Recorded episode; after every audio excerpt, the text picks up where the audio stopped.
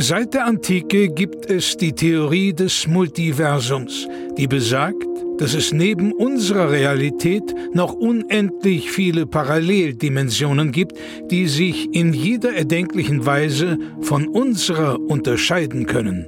Einem Forscherteam ist es nun gelungen, Audiofragmente dieser fremden Welten zu empfangen. Doch dabei stießen sie auf ein rätselhaftes Phänomen. Unabhängig davon, wie sehr sich die Dimensionen unterscheiden, es gibt eine Konstante. Nils und Florentin haben einen Podcast. Hier werden diese Funde erstmals veröffentlicht.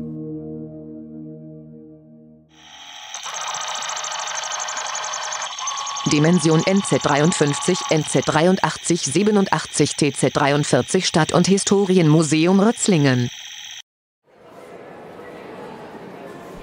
Ja, einen wunderschönen guten Nachmittag. Herzlich willkommen im Stadt- und Historienmuseum Rötzlingen.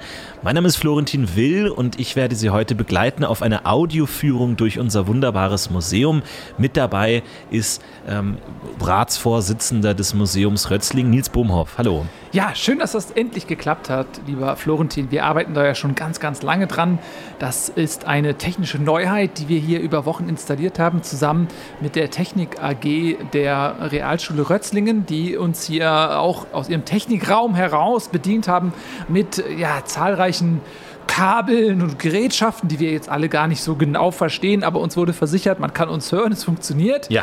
Ähm, und wir haben uns gedacht, Mensch, das äh, schöne, wunderschöne Stadt- und Geschichtsmuseum Rötzlingen, das ähm, erfreut sich in letzter Zeit nicht so großer Nachfrage. Wir haben zahlreiche andere Attraktionen in der Stadt mittlerweile und das Museum geht da so ein bisschen unter. Und da haben wir gedacht, Mensch, mh, wäre das nicht eine tolle Idee, ein so ein modernes Medium wie den Podcast uns mal äh, als Vehikel zu nehmen, um durch unsere altehrwürdigen, geschichtsträchtigen Räumlichkeiten zu galoppieren und äh, Sie, liebe Hörerinnen und Hörer, einfach mitzunehmen auf diese, ja, auf diese Reise, auf diese Odyssee durch die Geschichte. Es gibt ja auch ganz viele Leute, die vielleicht jetzt gar nicht die Möglichkeit haben, nach Rötzlingen zu kommen und sich die Exponate hier selber anschauen zu können. Für die können wir sie zumindest für einen Audio-Eindruck ähm, zu ihnen nach Hause ins Wohnzimmer bringen. Ich würde sagen, wir fangen direkt an. Ähm, wir versuchen natürlich auch immer die Eindrücke ein wenig zu beschreiben, um sie ein bisschen mit reinzuholen. Aber es ist natürlich auch eine Möglichkeit für sie, die Fantasie schweifen zu lassen. Ja, und äh, wir haben das Museum, das äh, wollen wir durchaus auch schildern. Wir gehen jetzt mal einfach davon aus, dass Sie noch nie hier waren und die Räumlichkeiten gar nicht kennen. Wir haben natürlich so verschiedene geschichtliche Epochen mh, in unterschiedlichen Räumlichkeiten zusammengetragen und äh, durchaus auch außerhalb Rötzlingens ähm, gefundene Exponate finden hier ein neues Zuhause. Das heißt, natürlich dreht sich hier vieles um unsere geliebte Stadt, aber wir haben zum Beispiel auch eine Ägyptenabteilung. Mhm. Ne? Also da kommen wir später zu. Wir fangen jetzt hier an in unserem ersten Raum und das ist ein, ja, ein für Rötzlingen sehr prägendes ähm, Event gewesen und zwar der zweistündige Krieg. Ja. Ähm, Florentin, ähm, wir haben jetzt hier hinter dieser Vitrine ein altes Kettenhemd und da sieht man jetzt also ein Loch von einer Pfeilspitze verursacht. Wem hat dieses Kettenhemd gehört? Genau, also das ist erstmal ein ganz interessantes Kapitel der Geschichte Rötzling, die natürlich auch negative und positive Seiten hat. Und hier haben wir den zweistündigen Krieg von 1428, der damals ausgebrochen ist, genau durch eben diesen Schuss, der entweder aus einer Armbrust oder einem Bogen abgegeben wurde. Das kann noch nicht so ganz klar rekonstruiert werden. Aber klar ist natürlich, dass dieses Kettenhemd äh, damals ähm, geziert hat einen äh, Knappen des Prinzen Prinzen Heinrich von Wemp der ähm, durch die Stadt durchgeritten ist. Also das war ein Durchlaufort. Die Stadt Rötzlingen hatte damals noch nicht so die Bewandtnis wie heute, sondern es war ein reiner Durchreiseort und da wurde eben dieser äh, Pfeilschuss abgegeben oder Armbrustbolzenschuss und der Knappe des ähm, Prinzen ging zu Boden. Das hat eine mehrstündige ähm, Kriegserklärung äh, nach sich gezogen. Allerdings konnte relativ schnell aufgeklärt worden, dass dieser Bolzenschuss nur mehr rein zufällig in den jungen Leib des Knappen hineinfuhr und gar keine Kriegsabsicht dahinter stand. Bis das aufgeklärt wurde, hat der Prinz allerdings schon mehrere tausend Dorfbewohner abschlachten lassen, bis dieses Missverständnis aufgeklärt werden konnte. Ja, das war ein ganz, ganz dunkles Kapitel in der Geschichte Rötzlings. Damals ist ja die Bevölkerung dieser Stadt ja, um 80 Prozent reduziert worden durch dieses Ereignis und es prägt uns bis heute. Man sieht zahlreiche Fresken im Stadtbild. Ähm, der Friedhof, der quasi danach 80 Prozent der Stadtfläche eingenommen hat, auch. Ähm, der ist bis heute erhalten geblieben, ist mittlerweile ins Stadtzentrum gerückt, weil natürlich die Stadt größer geworden ist. Und ganz äh, beliebt ist dieser Friedhof auch äh, für junge Pärchen, die dort äh, an den Gräbern vorbei äh, laufen und Ausschau halten nach Verwandten, die damals diesem grausamen Massaker zum Opfer gefallen sind. Was man hier natürlich ganz schön sieht an dem Kettenhemd, dass das Einschussloch sehr weit oben zu finden ist. Also es ist sozusagen der Pfeil oder der Bolzen, was auch immer es war, kam relativ von oben direkt neben die linke Schulterplatte rein, sodass es direkt in den Hals äh, reingestochen ist. Und ähm, wir konnten das natürlich nur aus bedingt verlässlichen historischen Quellen nachrekonstruieren. Es ist allerdings bekannt, dass es einen Gerichtsprozess gab zu diesem Fall, wo auch dann der Täter herausgefunden wurde. Natürlich Natürlich war das jetzt nicht ein Rechtsstaat, wie wir ihn heute kennen, natürlich.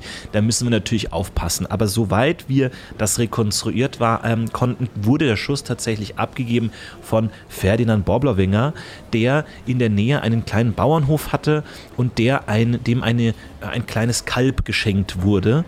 Und ähm, anscheinend hat er, das war damals üblich, als ähm, Freude über dieses Geschenk, ein neues Tier auf dem Bauernhof, hat er eben einen Schuss abgefeuert in die Luft in einer Feier Geste, der dann eben unglücklicherweise den Knappen des Prinzen getroffen hat. So wurde es zumindest hier auf diesem Gerichtsprozess äh, geklärt. Das steht bis heute auch noch im Stadtbuch Rötzlingen so drin mit diesem Gerichtsprozess.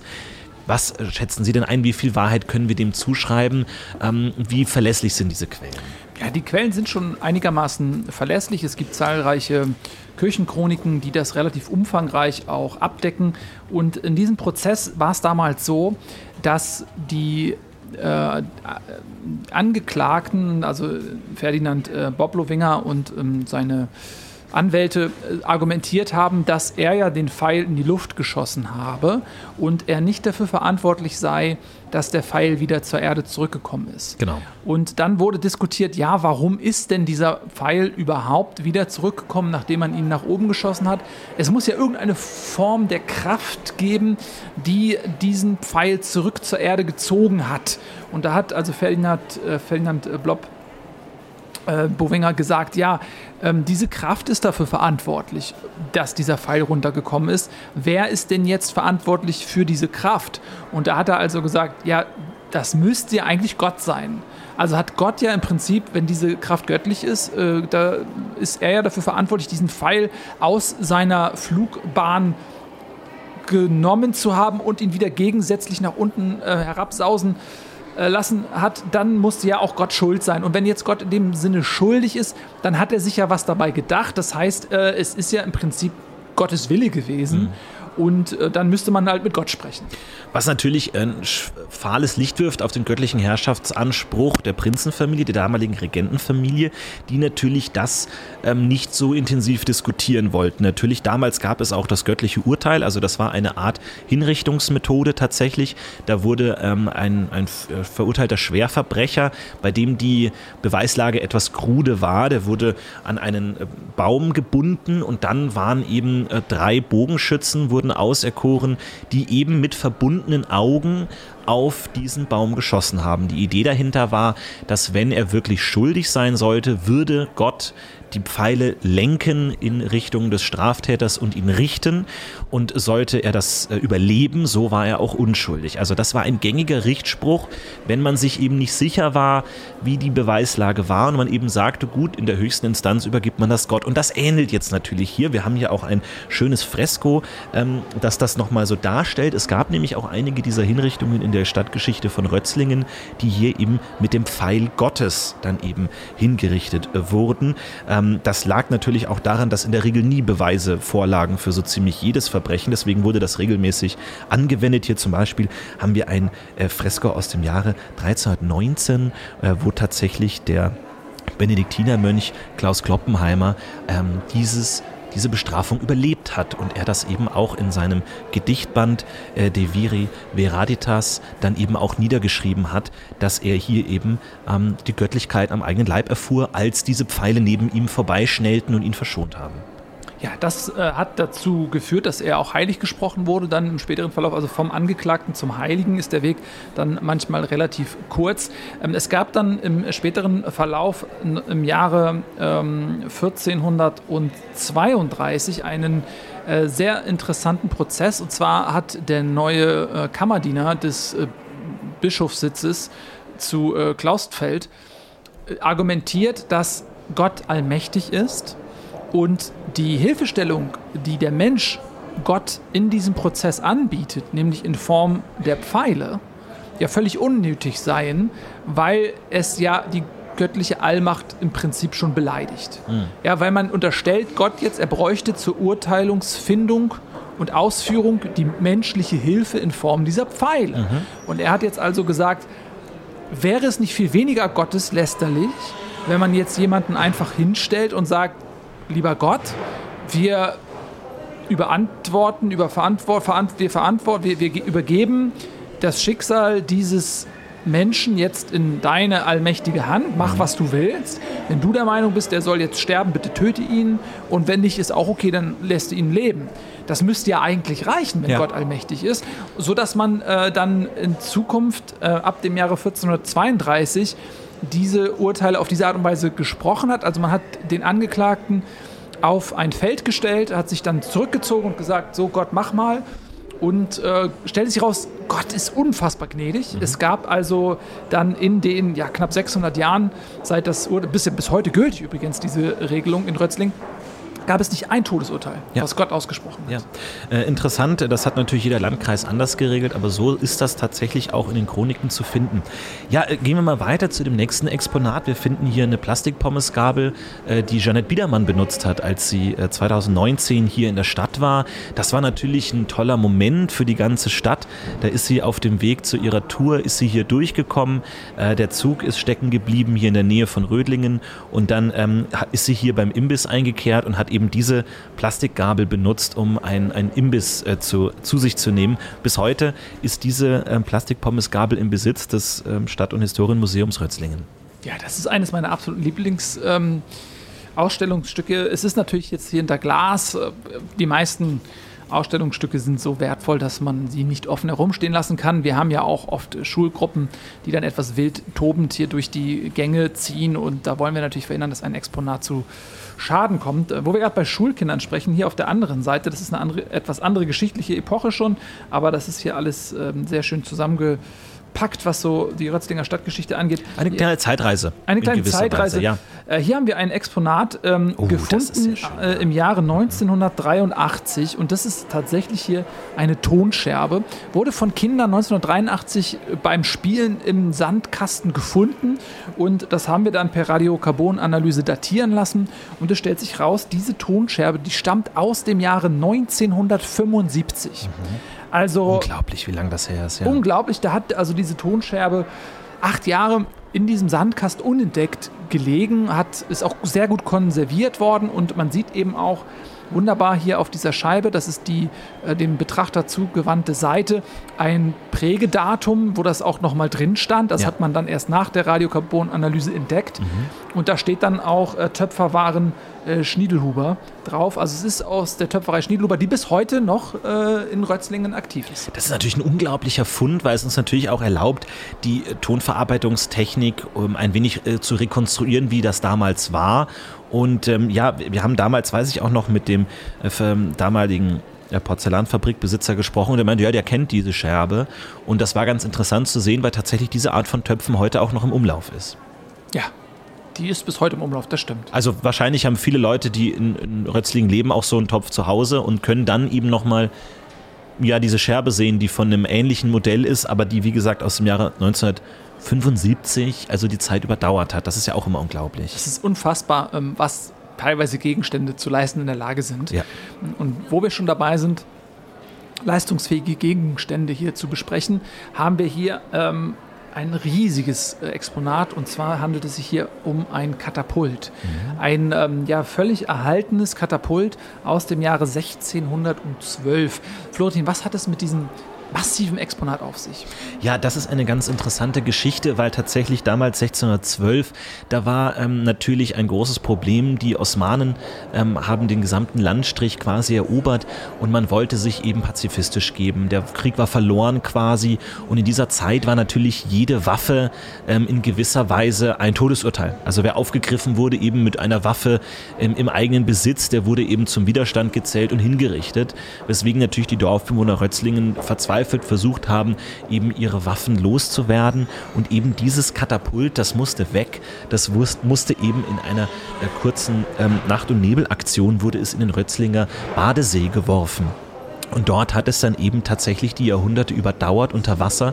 Man wollte es sich entledigen, bis tatsächlich eines Tages ähm, eine Siebtklässlerin aus der Realschule Rötzlingen dort eben badend war, beim Tauchen tatsächlich äh, auf dieses alte Relikt gestoßen ist. Sie wusste nicht, womit sie es da zu tun hat. Sie griff dann eben einfach, ähm, wollte es herauftauchen in diese ähm, komplizierte Mechanik und tatsächlich war dieses Katapult nach vielen Jahrhunderten noch geladen und sie löste tatsächlich den Schussmechanismus aus und wurde wieder an die Wasseroberfläche und man sagt bis zu sieben Meter in die Höhe geschossen, äh, was natürlich für viel Aufregung gesorgt hat. Danach wurde der See komplett abgepumpt, um eben dieses Katapult zu bergen und es ist erstaunlich, wie tatsächlich durch das Wasser das Holz die Jahrhunderte dann tatsächlich überdauern konnte und quasi genau wie es damals sein musste, hier noch wieder vorgefunden wurde.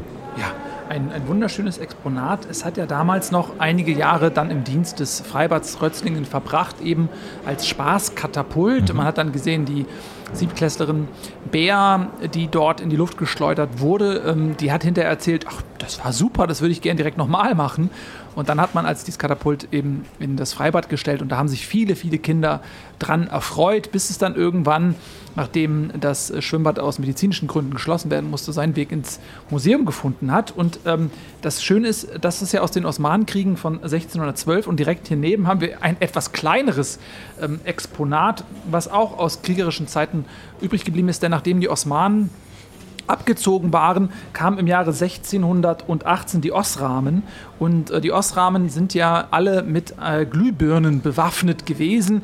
Das war ein unglaublicher Anblick, als sich dann tausende Osramen ähm, über den Rötzlinger Hügel bewegt haben in dunkelster Nacht und jeder einzelne Krieger hatte dort eben diese Glühbirne, die leuchtend war. Das sah aus wie ein ein Lichtermeer, eine äh, Armee aus der Finsternis und allein das hat äh, bei den Rötzlingern für Angst und Schrecken gesorgt und eine dieser äh, Glühbirnen der Osramen ist jetzt hier also übrig geblieben und sie leuchtet bis heute. Ja, es ist unglaublich. Ähm, es, wir haben es natürlich hier noch nicht mit einem ele elektrischen Glühbirne zu tun, sondern eben eine Art Glashaube, die eben über eine Kerze oder Fackel oder Laterne gehängt wurde, damit sie eben den Wettereinflüssen widerstehen kann. Und das ist ganz interessant weil wir das eben äh, immer wieder sehen in den Stadtchroniken, dass diese leuchtenden Krieger, diese, diese Flammenkrieger teilweise auch als Ausgeburten der Hölle bezeichnet wurden, als feurige Dämonen, die mit züngelnden Flammen dort um ihr Gesicht herum äh, die Stadt angriffen. Die Stadt leistete keinen Widerstand und fiel innerhalb von zwölf Minuten. Und ähm, deswegen wird das natürlich auch als großer Schandfleck in die Geschichte von Rötzlingen eingegangen. Was natürlich, und das ist rückblickend für uns als Historikerinnen und Historiker immer schwierig, natürlich werden manchmal solche historischen Ereignisse so dargestellt, dass man die eigenen ähm, Taten rückwirkend einordnet. Ne? Also das war eine enorme militärische Nieder Niederlage und da ist es natürlich selbstverständlich, wenn man rückwirkend die Angreifer, naja, als Dämonen, als übernatürliche Gefahr darstellt, ähm, wenn man dann eben erklären muss, warum man eben leider ähm, ja, diese, diese Schlacht so schnell verloren hat. Ja, ja ähm, da gibt es ja einige Schandflecke in der Geschichte der Stadt. Das sind nicht nur Niederlagen, die von außen dieser wunderbaren Ortschaft zugefügt worden sind, sondern viele dunkle Schandflecke sind auch im Inneren entstanden. Und da haben wir zum Beispiel hier ein Stück aus dem Scheiterhaufen der Elvira Grund. Und Elvira Grund war eine ähm, kräuterkundige äh, Kräuterfrau. Sie lebte vor den Toren Rötzlingens in einem kleinen beschaulichen Hüttchen und ähm, immer wieder kamen ähm, nicht nur Frauen oder auch Männer mit Wehwehchen zu ihr, auch äh, höher gestellte Beamte waren dabei, Mitglieder der Kirche, die dann, dann ihr Schicksal auch nicht zu 100 Prozent in die Hände Gottes legen wollten, kamen zu ihr und haben nach Heilung und Rat gefragt. Und äh, sie hat dann immer mit Kräutertinkturen und so weiter versucht, das Leiden zu bekämpfen. Und dann äh, kam es aber zu einem Moment, als auf einmal sich ein wütender Mob bildete, der diese arme Frau aus ihrem Häuschen zog und sie eben auf den Scheiterhaufen schmiss. Was war der Grund dafür?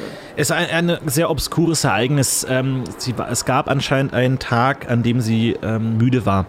Sie war müde und äh, man muss sich ja tatsächlich damals in dieser mittelalterlichen Zeit vorstellen, dass die Menschen in der Regel mit dem Sonnenuntergang ins Bett gegangen waren. Es war extrem ungewöhnlich, dass man so um 16 Uhr gesagt hat, ich leg mich hin, so, ich mach Schluss für heute. An dem Tag war es anscheinend so, die, die Beweggründe sind uns unbekannt. Wir wissen nicht genau, warum äh, Frau Grund an diesem Tag ihre Praxis oder ihr, ihre Hütte früher zugemacht hat und gesagt, ähm, ich leg mich hin, gute Nacht. Und sie sagte gute Nacht, es war 16 Uhr nachmittags, strahlend heller Tag, und sie legte sich hin und, naja, rückwirkend leider muss man sagen, dass das ein Tag war, an dem eine Sonnenfinsternis stattgefunden hat. Eine Sonnenfinsternis, die das ganze Dorf in, in, in Verwirrung erstmal gesetzt hat und dann hieß es, ah, Elvira, sie hat doch gesagt, gute Nacht, gute Nacht. Und plötzlich, eine Stunde später, gibt es diese riesige Sonnenfinsternis und man hat das interpretiert, als wäre nach ihrem Wort quasi Nacht geworden, als hätte sie die Macht bekommen über Tag und Nacht und hätte das eben selber bezeugen können. Sie wurde dann eben ähm, schlafend aus, sie muss wirklich hundemüde gewesen sein, sie muss wirklich, man, man weiß nicht, was da vorgefallen ist. Sie war überarbeitet vielleicht, hatte die Nacht schlecht geschlafen oder hatte, war auf einen Igel getreten oder sonstige, man weiß es nicht genau, auf jeden Fall, sie war anscheinend so hundemüde, dass sie noch schlafend auf den Scheiterhaufen gelegt wurde und dort schlafend verbrannt wurde tatsächlich. Sie ist nicht aufgewacht von, von diesen Höllenqualen, die sie durchlebt haben musste, weswegen sie natürlich auch als übermenschliche Hexe als Dämonin quasi eingegangen ist, dass sie das durchleiden kann, dass sie kein, quasi keinen Schmerz spüren kann und komplett als ja die schlafende Hexe Elvira Grund in die Stadtgeschichte mit eingegangen ist. Das ist eine ganz interessante Geschichte, weil natürlich ein paar hundert Jahre später tatsächlich die Gelehrten rekonstruieren konnten an Sternbewegungen, astronomischen Berechnungen, dass das keinesfalls ihre Tat war, sondern einfach reiner Zufall. Und deswegen wurde sie tatsächlich dann auch in den ähm, frühen 19. Jahrhunderten, also das war 1812, 1813, als dann tatsächlich Stadthistoriker diesen Fall aufgearbeitet haben, da wurde das Bild geändert, der Elvira Grund. Und da wurde eben aus dieser schlafenden Hexe eben eine schlafende äh, missverstandene Heilerin, eine, ähm, ja, ein, einfach ein Unglücksrabe. Und da wurde sie dann eben die müde Elvira.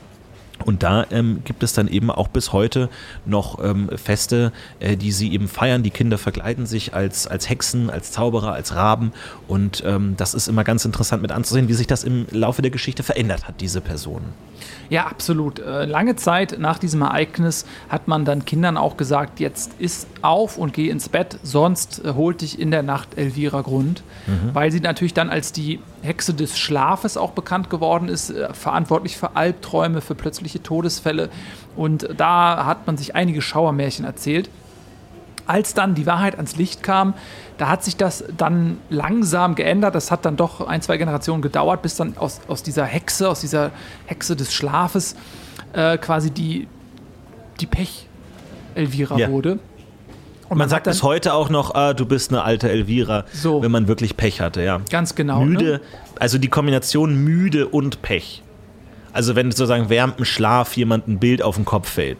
Das wäre ein Moment, wo man wunderbar sagen könnte, ach du alte Elvira Grund. Ja, also die äh, Müdigkeit und oder Pech oder beides. In Kombination. Eben. In Kombination. Ja, das ist natürlich selten, aber wenn es auftaucht, dann kann man das gut sagen. Man kann auch sagen, das wird mittlerweile auch so verwendet, wenn man jetzt zum Beispiel schläft und verpasst vielleicht das Flugzeug ja. in den Urlaub. Ja. Dann sagt man, oh, ich habe eine Elvira ich habe ja, ja. gebaut. Mhm. Das sagt man hier in Rötzling. Also wenn Sie äh, von außerhalb kommen und besuchen einmal unsere wunderschöne, altehrwürdige Stadt und Sie hören irgendjemanden sagen, ach Mensch, ich habe eine Elvira gebaut, dann wissen Sie jetzt, was gemeint ist. Wir gehen den Gang etwas weiter ähm, entlang und gehen tief hinein in die stadthistorische Geschichte und kommen hier zu unserem nächsten Exponat. Es ist ein Biberfell. Es ist äh, quasi in einen Holzrahmen gespannt ähm, und wir sehen unten den Biberschwanz und an diesem Biberschwanz ist ein kleines Glöckchen befestigt aus Messing mit einem Dongel und es funktioniert tatsächlich noch. Und es ist so, wenn man jetzt äh, einen Klöppel nehmen würde und würde gegen dieses Biberfell schlagen, dann ertönte die am Biberschwanz befestigte Glocke in einem ganz besonderen Klang. Äh, Florentin, was hat es mit diesem Biberfell auf? Es ist ein ganz, ganz tolles Exponat und es ist sehr schön, äh, weil man äh, tatsächlich hier auch nochmal in gewisser Weise die Gemeinschaftlichkeit des Ortes Rötzling ähm, symbolisieren kann. Es ist die Rötzlinger Biberglocke und ähm, es war tatsächlich damals so, dass ähm, die Biberpopulation in Rötzlingen ähm, in kürzester Zeit sehr stark ähm, schwand. Es waren kaum noch Biber in der Gegend, was natürlich schwierig ist. Hier gerade in den Sumpf- und Moorgebieten sind natürlich die Biber sehr wichtig aufgrund ihres Dammbaums, Dammbaus, aufgrund ihrer äh, ja, Bremswirkung, die verschiedene Flüsse haben.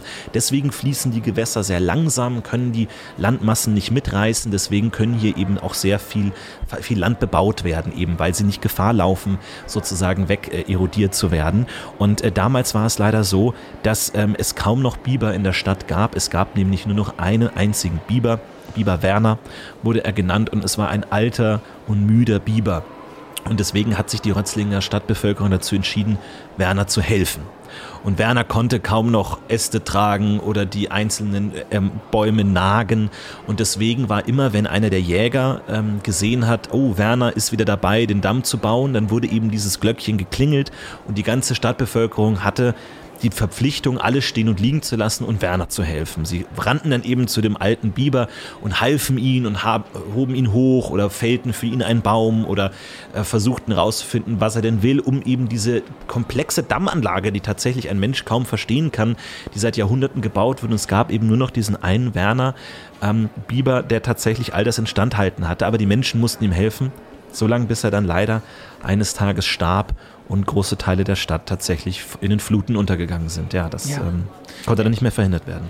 Er starb allerdings nicht eines natürlichen Todes, mhm. sondern er wurde ermordet und da hat man dann seinerzeit auch gefahndet, wer kann das gewesen sein. Man hat keinen Schuldigen gefunden und zu der Zeit ist dann auch so ein Wort entstanden. Äh, wir wissen ja alle, im Volksmund der Butzemann ist äh, die, der Teufel, ist ein anderes, ein altes Wort für der Teufel. Und dann hat man natürlich gesagt, der Biberbutzemann äh, hat ihn geholt. Mhm. Ne, wer kann es gewesen sein? Wer hat den Werner zu sich geholt? Das muss der Biberbutzemann gewesen sein. Also speziell ein Butzemann für Biber, wo man auch ganz klar gesagt hat, gab es Diskussionen auch, äh, kann man jetzt einem Tier denselben Butzemann zuordnen wie einem Menschen? Geht dadurch nicht die gottgewollte Unterscheidung zwischen Tier und Mensch verloren? Und dann hat man sich darauf geeinigt, okay, es gibt jetzt einen eigenen Butzemann für die Biber, der den der dafür verantwortlich ist, die Biber zu holen. Man hat das Ganze dann auch ähm, ja, wunderschön in Büchern illustriert. Da gibt es von äh, Frank von der Amselweide eine wunderschöne Buchsammlung, wo also der Biber Butzemann grafisch dargestellt ist. Man sieht ihn dort äh, in einem schwarzen Umhang, unter dem dann ein großer Schwanzlappen hervorlugt, äh, der Biberschwanz. Mhm. Ähm, und die unglaublich äh, langen Nagezähne, die also vorne spitz äh, zulaufen, ähm, die jetzt äh, quasi die Sense ersetzen, die bei dem menschlichen Biberbutzemann benötigt wird. Und äh, ja, diese, diese Gestalt ist eben dafür verantwortlich, die Biber dann am Ende zu holen. Ja, das ist eine ganz interessante Geschichte. Ich würde sagen, wir gehen mal weiter und sehen hier tatsächlich ein ganz interessantes Exponat. Und zwar machen wir einen kleinen Zeitsprung in die frühen 90er Jahre. Und zwar haben wir hier ein ähm, ja, Ghetto-Blaster, glaube ich, sagt man. Äh, sowas, ein Kassettenrekorder, damals heute natürlich ein wenig aus der Mode geraten. Ähm, wir hören das natürlich heute alle mit unseren Smartphones. Aber hier natürlich ganz interessant, weil hier kann man tatsächlich ähm, auch lesen, hier an dem Exponat, dass das natürlich äh, tatsächlich früher ein Ghetto-Blaster Podcaster von DJ Möhre gewesen sein musste, der damals in den frühen 90er Jahren hier aufgetreten ist, der ja gemeinhin als einer der Erfinder des Ska gilt. Und ähm, anscheinend hat er hier auf diesem Ghetto Blaster sein erstes Album à la Ska ähm, aufgenommen, was dann letzten Endes natürlich äh, für diese Musikrichtung bahnbrechend und wegweisend war. Jetzt ist über DJ Möhre leider kaum etwas bekannt heutzutage noch. Wir haben aber aus seinem Familienbesitz eben diesen Ghetto Blaster gerettet, was zeigt, wie kulturell vielfältig auch Rötzlingen war. Ja, unbedingt. Äh, Rötzlingen war ein Stück weit die Wiedergeburtsstunde des Ska, denn als der Ska im Prinzip auch schon Ende der 80er Jahre auf der großen Weltbühne eher ins Hintertreffen geriet und anderen Musikrichtungen, sage ich mal, den Vortritt lassen musste, er so auf den kleineren Bühnen dann ähm, nur noch zu Hause war, wenn man es so ausdrücken möchte, war Rötzlingen verantwortlich für eine weitere Renaissance des Skas. Mhm. Und äh, aus aller Welt kamen äh, zu dieser Zeit in den 90ern äh, Menschen, um bei großen Ska-Festivals anwesend zu sein. Wir alle erinnern uns dann, dass in den Jahren 1992 bis 1996 äh, monatlich ein großes Ska-Festival hier auf dem ähm, Flughafengelände Rötzlingen stattgefunden hat, weil das ging, weil nur einmal im Monat ein Flugzeug landete, ja. konnte man das dann in der Zeit anderweitig benutzen und da war äh, eben dieses Ska-Festival äh, monatlich eine große Attraktion, bis irgendwann ähm, ja auch in Rötzlingen so eine, so eine Art Müdigkeit dieser Musikrichtung gegenüber Einzug gehalten hat. Und äh, man hat dann äh, zusehends Publikum verloren, viele Leute haben geboot, spiel doch mal was anderes, ähm, haben dann auch auf die Bühne Gegenstände geworfen, sodass der Ska dann auch in Rötzlingen irgendwann sein Ende gefunden hat und wurde dann ersetzt durch eine ganz neue Musikrichtung, nämlich die Volksmusik. Ja, und das ist ganz interessant, weil tatsächlich ähm, wir hier ähm, anscheinend noch eine Kassette eingelegt haben in diesem Ghetto Blaster.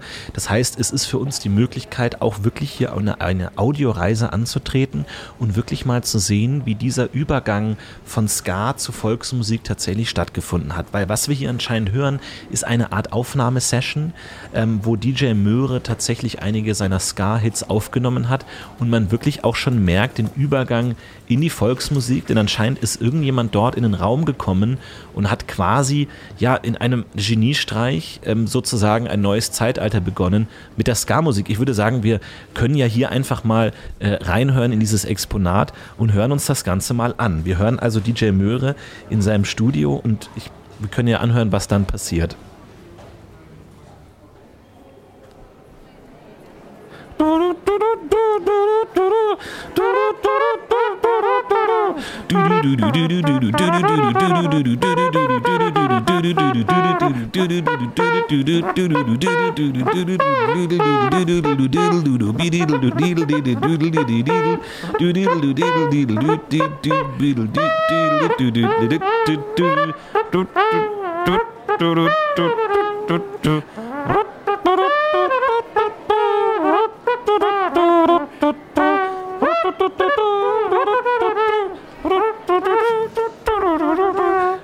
Okay, ich würde sagen, wir machen hier mal aus. Das ist also ganz interessant, weil das von vielen Musikhistorikern tatsächlich als der Anfang der Volksmusik ähm, datiert wird, ja, an diesem Tag ähm, in den frühen 90ern.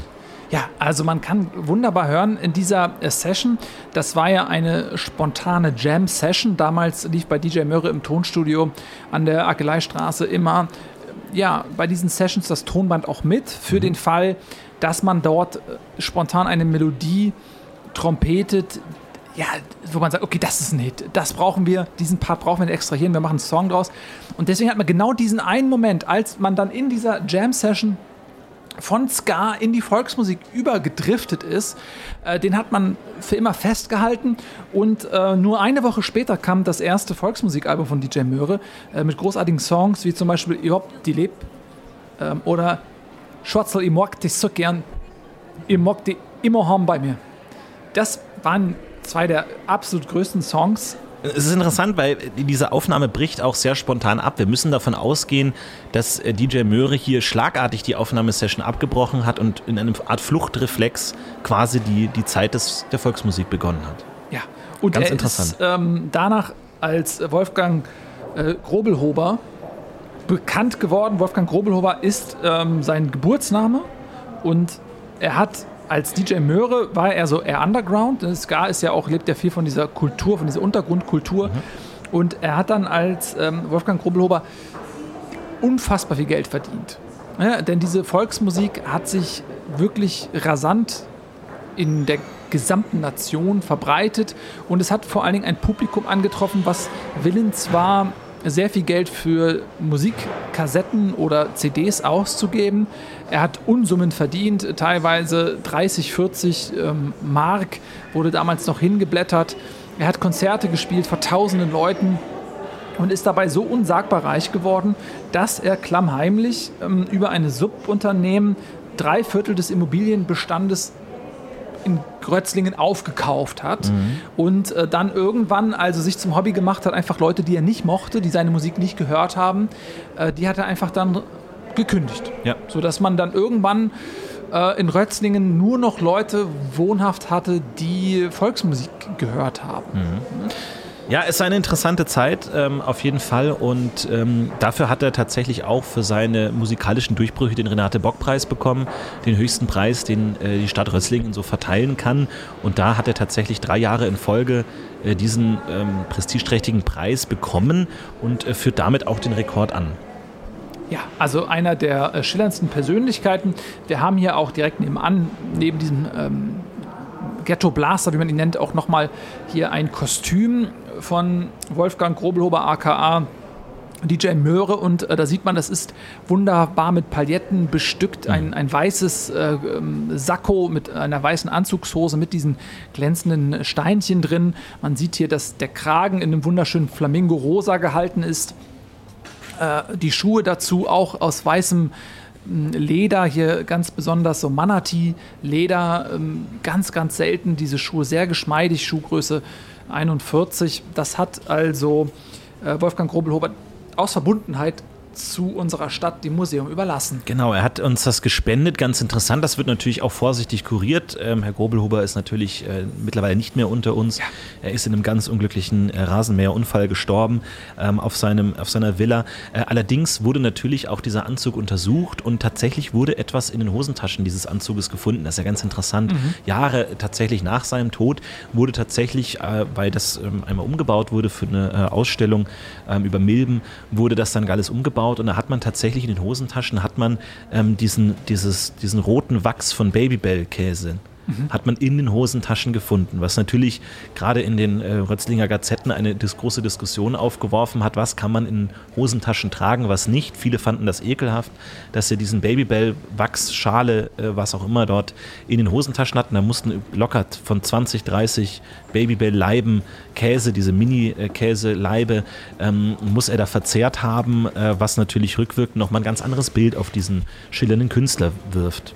Ja, denn man vermutet, er war wirklich äh, schwer abhängig von Babybel und dieser recht fetthaltige Käse hat seinen Leib auch dementsprechend geformt und in Mitleidenschaft gezogen, sodass er einfach auch körperlich dann am Ende unter großen Qualen vermutlich ähm, gestorben ist, weil der menschliche Körper nicht darauf ausgelegt ist, dass man täglich mehrere Kilogramm Babybells zu sich nimmt. Und das war vermutlich dann am Ende sein Ende, was äh, schade ist, weil natürlich ja, wir diesen großen Künstler gerne länger noch bei uns gehabt hätten. Sein neuestes Album ist unvollendet geblieben und dann so eine weitere große ähm, Musikerlegende an diesen Käsekonsum zu verlieren, ist natürlich schrecklich. Ähm, es gab Versuche auch des Entzugs.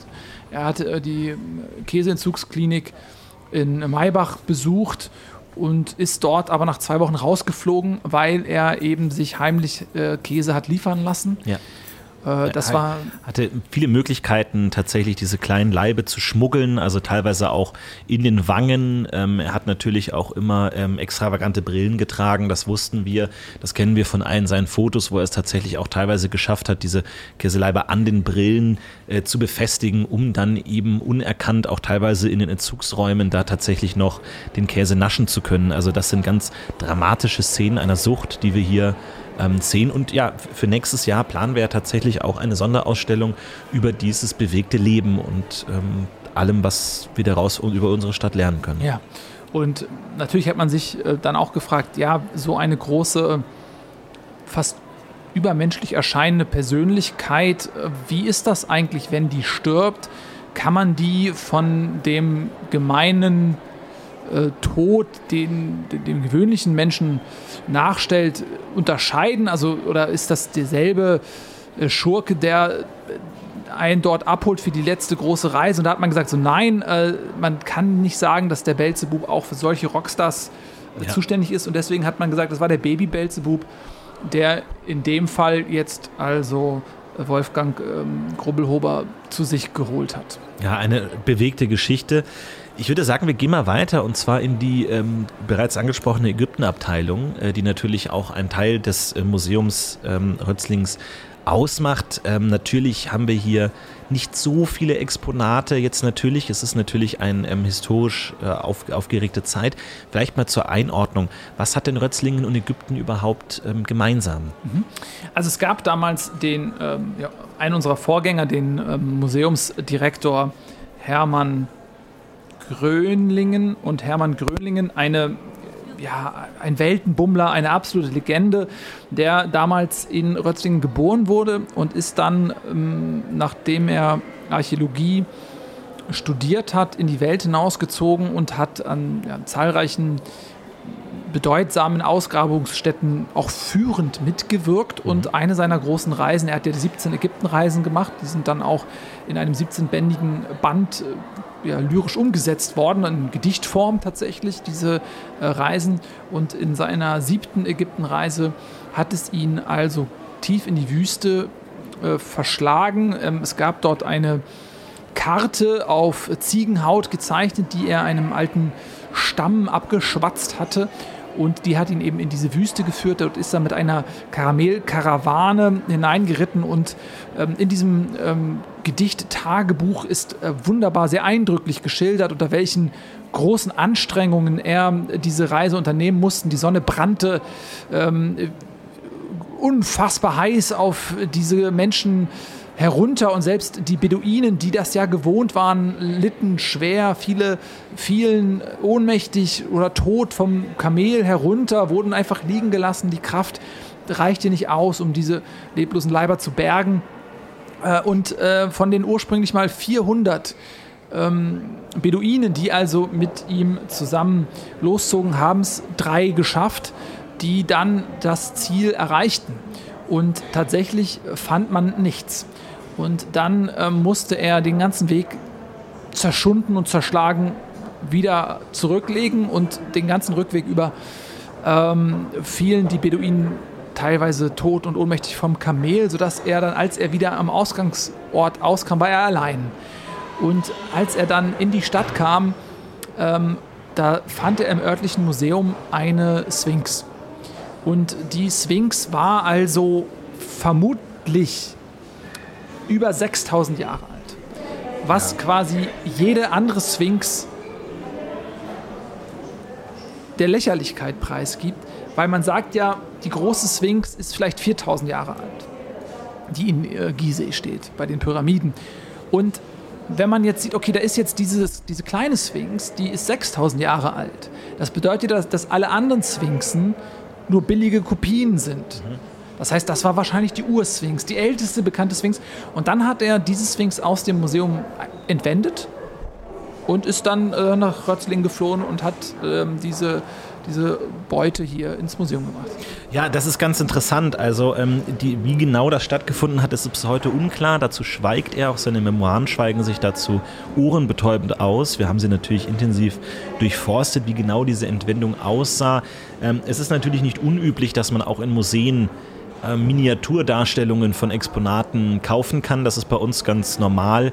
Also da, ich war selbst schon in Ägypten, das ist eigentlich gängig, dass man dort so kleine Sphinxfiguren auch einfach käuflich erwerben kann. Ob das jetzt so ähm, hier stattgefunden hat oder nicht, wissen wir bis heute nicht. Und natürlich auch ein interessantes Thema, möchte ich direkt ansprechen, da haben wir keine Angst davor als Museum. Natürlich, diese Art von äh, kolonialistischer Kunst wird heute natürlich stark diskutiert. Darf ein ägyptisches Exponat ähm, hier in Europa, in Rötzlingen, ausgestellt werden, äh, das vielleicht auf illegalem Weg ähm, aus dem Land ausgeführt werden? Welche Verpflichtung gibt es da, ähm, tatsächlich diese Kulturgüter wieder zurückzuführen? Tatsächlich haben wir wir uns als Stadt- und Historienmuseum Rötzlingen deswegen darum bemüht. Wir haben die ägyptische Regierung kontaktiert, ob hier ähm, eine solche Rückführung möglich ist. Das ägyptische ähm, Staatsministerium für Kultur hat uns aber zu verstehen gegeben, dass sie daran kein Interesse haben. Ja, was uns natürlich zum einen sehr, sehr freut, uns aber auch zum anderen ein bisschen ratlos zurücklässt, weshalb man dieses ähm, historisch unglaublich aufgeladene, aber auch, sage ich mal, nicht ungefährliche Exponat nicht zurückhaben möchte. Denn, wie gesagt, wir haben hier das älteste äh, Abbild einer Sphinx, das jemals gefunden wurde, mit Abstand mhm. bei uns. Und das wundert uns natürlich, ähm, dass da niemand Interesse dran hat. Ja, wir haben äh, noch weitere fantastische Erkundungsreisen dieses Weltenbummlers ähm, hier auch mit Exponaten dargestellt. Wir haben zum Beispiel, das ist auch aus seiner äh, achten Ägyptenreise, die äh, als er Ägypten gefunden hat. Er ist damals quasi auch in die Wüste hinein mit Kamelen und ähm, ist dann nach einer langen ähm, 42-tägigen Reise auf ein Land namens Ägypten gestoßen und hat dort äh, auch einige Exponate von den dort ansässigen Völkern quasi mit nach Hause gebracht. Und danach, ähm, leider ist einem Wüstensturm wohl die Karte verloren gegangen mhm. und er konnte dann nicht mehr genau ähm, verorten, wo sich Ägypten befindet. Bis heute wird danach gesucht, aber ähm, wir haben als erste Stadt eine ähm, Partnerschaft mit äh, Bairo, ähm, der Hauptstadt Ägyptens, ins Leben gerufen. Na, das heißt, wir sind die einzige Stadt der Welt, die jetzt eine Partnerschaft mit einer ägyptischen Stadt unterhält und haben auch dieses Land als erstes anerkannt. Also da sind mhm. wir wirklich ähm, historisch, haben wir Historisches geleistet. Das ist ein kulturell wenig fruchtbarer Austausch, um ganz ehrlich zu sein. Der Kontakt mit diesem Land fällt schwer. Trotzdem sind wir stolz, dass es wie hier eine Städtenachbarschaft gab. Nils, ich bedanke mich für diesen kleinen äh, Rundgang durch unser ähm, Stadt- und Historienmuseum Rötzling. Vielleicht konnten wir Ihnen ein wenig ähm, ja, einen Eindruck geben, was es hier alles zu finden gibt. Natürlich noch viele, viele, viele Exponate darüber hinaus. Wir haben natürlich auch noch unsere Stofftiersammlung und natürlich auch die Karamellabteilung, wo Sie sich vielleicht einmal ein bisschen umgucken möchten. Kommen Sie doch gerne vorbei zu uns ins Stadt- und Historienmuseum Rötzling. Ja. Ich bedanke mich auch. Ähm, bis zum nächsten Mal. Bis zum nächsten Mal. Tschüss.